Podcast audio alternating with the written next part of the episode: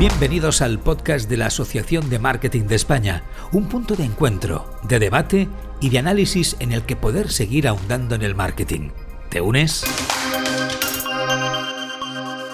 El deporte en nuestro país genera el 3,3% del PIB en España. En este ecosistema, el marketing deportivo, que abarca mucho más que el patrocinio, juega un rol de suma relevancia estratégica. Uno de los deportes con más tradición en España es la vela. Este año 2024 se celebra en España la Copa América de Vela. España tiene una gran tradición en vela, incluyendo múltiples medallas olímpicas. España también tiene una embarcación en SailGP y además acoge y ha acogido grandes eventos de vela. Copa América, SailGP, Volvo Ocean Race, Series 52, Copa del Rey, etc. En 2024 se celebran en París los Juegos Olímpicos y Juegos Paralímpicos y España cuenta con serias probabilidades de obtener medallas. En este nuevo episodio del podcast de la Asociación de Marketing de España, dentro de su comité de deporte, el CEMDE, vamos a explorar cómo el marketing en el mundo del deporte, concretamente en el deporte de vela, se ha convertido en una fuerza impulsora que va más allá de las estadísticas y los récords. Para este episodio contamos con Teresa Zabel, presidenta de la Fundación Ecomar y doble campeona olímpica, María del Mar Ross, ex CEO de Spine LGP Team, y Mario Bayarri, director de desarrollo de negocio en MediaPro.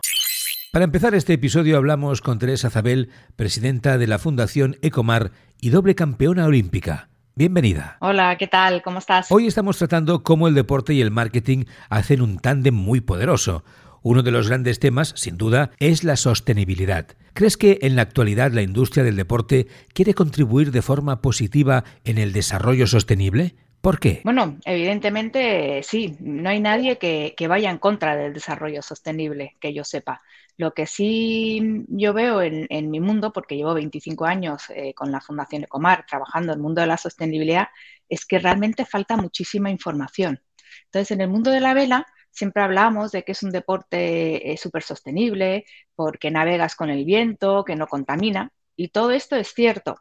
Pero cuando tú mides el deporte desde el momento cero hasta el momento infinito, realmente todo lo que se produce para poder navegar eh, es un material que hoy por hoy no puede tener una segunda vida. O técnicamente ahora sí la puede tener, pero no la está teniendo, con lo cual hay muchísimo trabajo por hacer todavía y eso yo creo que es un, una situación bastante apasionante. Aparte, Teresa, tú has sido deportista de élite durante gran parte de tu vida, una de las mejores regatistas de nuestro país, y justo ahora presides la Fundación Ecomar, donde su objetivo es cuidar de nuestros mares y océanos.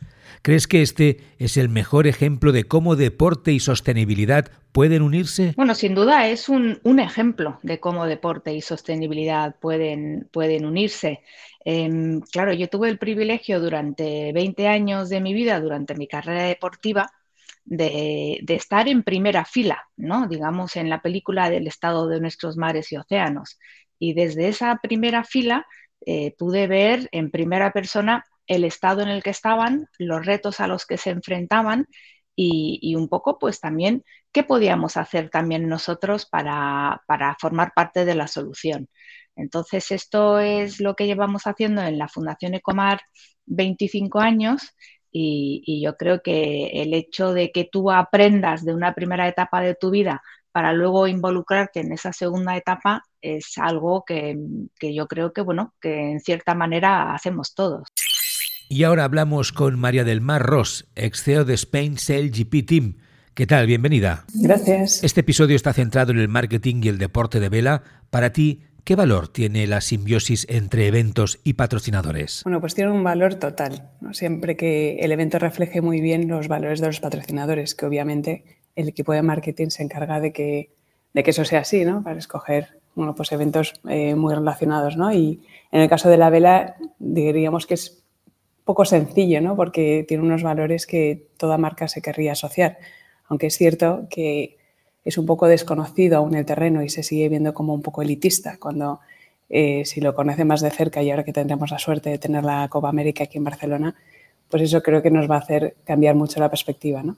Estaba hablando un poco de los valores, ¿no? o sea, el hecho, por ejemplo, de trabajo en equipo, que es algo que cualquier marca va a querer eh, reflejar, ¿no? pues en el caso de la vela, cómo toda la maquinaria empieza a funcionar, ¿no? Desde la tecnología de los barcos, los navegantes, cómo eh, tienen cada uno su rol y su responsabilidad y si no lo hace, otro no lo va a hacer, ¿no? Pues todo eso, es algo que una marca le, le gusta, ¿no? O el tema de la sostenibilidad que también ahora ha comentado muy bien Teresa, ¿no? O sea que eso como no, no respetes, ¿no? Lo que tu medio que está alrededor, pues eso se, se acabó, ¿no?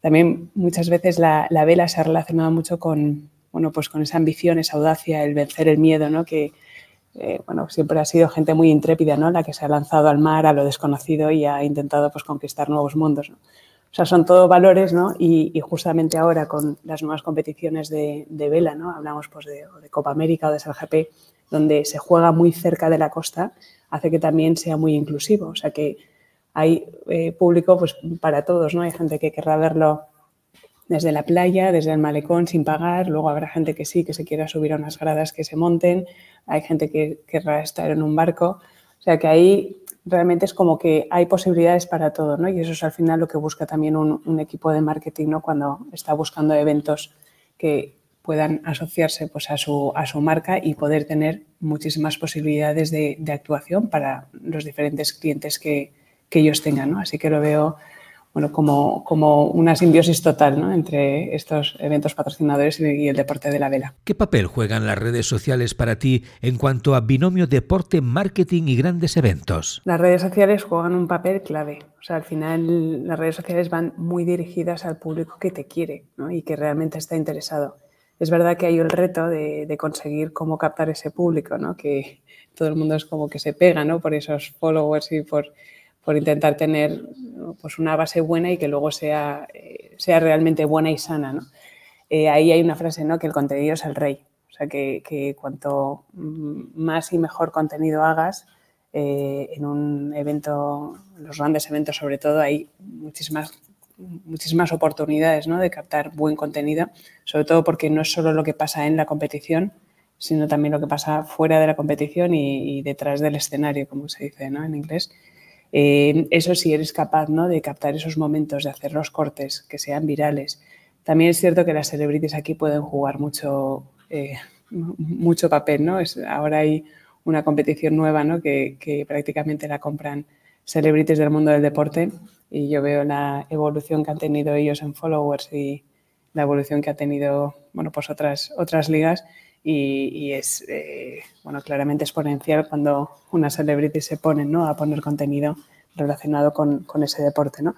Así que sí, es un papel muy clave. También hay que decir que no hay que olvidar los medios tradicionales. ¿no? Hay muchas veces que estamos como un poco locos ¿no? por, por las redes sociales y, y, de momento, al menos en, en, España a día de hoy, la televisión juega un, un papel mm, muy, muy importante, ¿no? pero pero sí, o sea, son esenciales, hay que meterse ahí y luego también que van saliendo nuevas redes sociales y hay que también saber, eh, pues eso, a qué público cada una se va dirigiendo y hacer contenido customizado para ello. Y acabamos el episodio de hoy con Mario Bayarri, director de desarrollo de negocio en MediaPro. Bienvenido. Muchas gracias. Nos hemos esperado al final del episodio para tratar contigo la Américas Cup de Barcelona para aquellos que no conozcan la competición, ¿podrías hacernos un breve resumen? Mira, la America's Cup, eh, la Copa de la América, es la competición de vela más importante del mundo eh, y probablemente es uno de los tres eventos deportivos que, que, tienen mayor impacto global después de los Juegos Olímpicos y del Mundial de Fútbol, además de, todo el impacto económico que tiene para la ciudad anfitriona, que en esta ocasión pues, estamos orgullosos de que sea en Barcelona.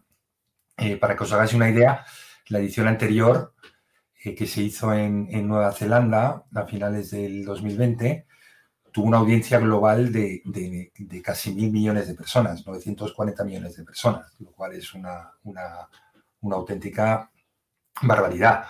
Eh, es lo que se llama, es conocido como, como, como la Fórmula 1 de la vela, o, o, más bien sería como un mundial de la Fórmula 1, ¿no? porque hay otras competiciones de vela, pero aquí es un evento que se celebra cada cada cuatro años más o menos, eh, donde hay seis equipos participantes, eh, donde hay un campeón, que en este caso es el equipo de Nueva Zelanda, el Emirates New Zealand, que actúa en ese caso de anfitrión en Barcelona, ¿vale? junto con, con, con cinco equipos que le, que le, tienen que retar, ¿no? que de alguna manera quieren, quieren retarle eh, para intentar ganar el trofeo. ¿no? O sea, el ganador se lleva el trofeo y decide dónde se va a celebrar la siguiente edición. Estamos hablando de, un nivel de vela de, con la más avanzada tecnología. Estamos hablando de, unos eh, eh, barcos que, tienen, que, se elevan por encima del mar, ¿no? con lo que llaman las, las hidroalas y que alcanzan unas velocidades eh, punta de, que son cuatro veces más rápido que el viento. ¿no? pueden llegar hasta los 50 nudos, lo que, lo que se considera demencial en, el mundo de la vela. Y entonces, en ese sentido, es un evento de, máximo nivel eh, que empieza, además, el calendario de este año empieza el 22 de agosto y dura hasta eh, finales de, octubre, hasta el 21 de octubre más o menos. Eh, hay diferentes etapas, diferentes series eliminatorias entre, las, entre los equipos y al final hay una serie final, ¿no? donde, digamos, el principal equipo que ha ganado todas las eliminatorias eh, compite contra el equipo ganador, el vigente campeón, en, una serie de regatas ¿no? que se van a ver a 100 metros ¿no? de la costa de Barcelona, que va a ser espectacular y que televisivamente va a dar un resultado fantástico. Eh, como, tema adicional, también se disputan en paralelo las competiciones de, mujeres y, de jóvenes. Eh, y en este caso la competición de mujeres va a ser la primera vez que se va a disputar en Barcelona. Este año la edición cuenta con un gran despliegue de medios para su cobertura. Como director de desarrollo de negocio, ¿hasta qué punto consideras que es importante toda esta cobertura en el sentido a la distribución de contenidos audiovisuales? Bueno, es, eh, muy importante. Es decir, em, la propia organización de, la America's Cup eh, se ha marcado unos objetivos eh, muy importantes. Es decir, la última edición, que fue en Nueva Zelanda, bueno, se cubrió televisivamente eh, a casi 200 países a través de 55 diferentes televisiones. Em, estamos hablando de más de 20 días de producción en directo, estamos hablando de, resúmenes diarios, de, producción de clips, de reportajes, em, con lo cual realmente eh, la cobertura, o sea, el, éxito el, poder trasladar esta experiencia ¿no? Eh, televisivamente es fundamental en cuanto a producción. ¿no? Y entonces, bueno, estamos muy orgullosos de, ser parte de la producción de, este año. Em, formamos parte de un equipo de producción ¿no? donde, donde hay, hay nueve, nueve operadores ¿no? que son internacionales. Eh, nosotros cubrimos todo lo que es la parte de producción y de postproducción. Em, tendremos más de 50 personas trabajando, 120 cámaras. Eh, vamos a rodar desde con cámaras y con micrófonos dentro de los barcos, con helicópteros, con, con, con lo que llamamos chase boats, ¿no? los barcos que van detrás, eh, con cámaras de cine. Es decir, el despliegue va a ser eh, realmente espectacular. y además, desde el punto de vista de la cobertura, lo que busca la América Cup es una máxima cobertura. O sea, lo que quiere es que se vea eh, por el mayor número de, personas en el mundo. También por eso yo creo que eligieron Barcelona. Barcelona es fantástica en cuanto a, usos horarios, ¿no? porque te permite, eh, pues al mediodía en Barcelona, pues estar, poder ver la competición por la mañana en, las Américas, ¿no? Y por la noche en, el Pacífico, ¿no? En Asia y el Pacífico. Eh, con lo cual, claro, es una gran ventaja de hacerlo en Barcelona y en ese sentido, lo que es muy importante es el hecho de que, de que, de que quieren realmente, eh, la organización lo que quiere es eh, que se distribuyan muchos contenidos, ¿no? Y no solo las retransmisiones en directo, que van a ser espectaculares, que van a tener grafismos, eh, que van a tener un tracking de lo que está pasando en el tiempo real, sino también de contenidos de clips, ¿no? todo lo que es la cobertura digital, a través de, las redes sociales, a través de las propias webs ¿no? de, los equipos y las competiciones, pues va a ser muy importante. Eh, e incluso pues eh, se va a trabajar en, un reportaje, ¿no? en un documental, eh, cosa que, de alguna manera yo creo que va a permitir transmitir la espectacularidad del deporte como nunca se ha visto. El marketing es clave como motor de cambio y desarrollo de cualquier empresa e incluso de la propia sociedad. Análisis de datos, nuevo consumo, nuevos consumidores, Un mundo cambiante que seguimos analizando y valorando desde el podcast de la Asociación de Marketing de España, una asociación que conecta profesionales y marcas, una asociación que impulsa el marketing.